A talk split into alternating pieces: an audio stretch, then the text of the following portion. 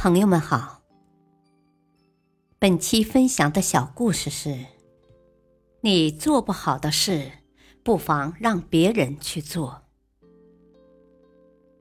好友邀山姆去他的新居做客，好友的新居装修的简单温馨，普普通通的一间房子，被朋友这么一折腾，还挺像那么回事。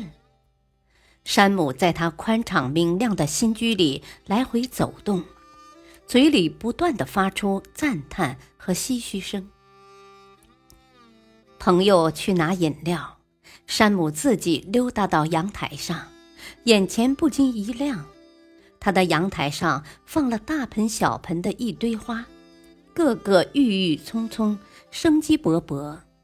尤其是那一盆蟹爪莲，躲在万花丛中。却显得越发的奇特优美。哎呀，真漂亮啊！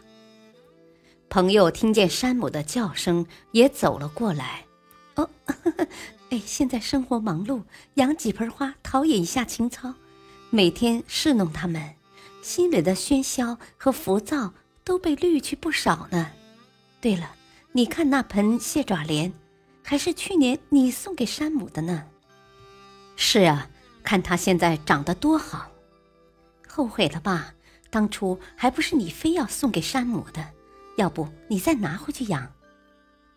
我哪有后悔呀？啊，山姆就是知道自己养不好，整天马马虎虎，自己都照顾不好，养盆花连浇水都想不起来。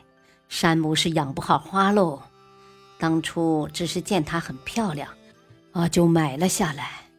但自己又养不好，还不如送给你这会养花的人呢。你看它现在长得郁郁葱葱的，多漂亮啊！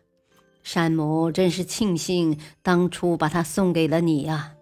花开的时候，山姆还可以过来赏花。要是在山姆手上，估计这会儿都成了花肥了。呵呵，老舍先生不是说过吗？养花的时候。看着花生病枯萎是一件很痛苦的事情啊！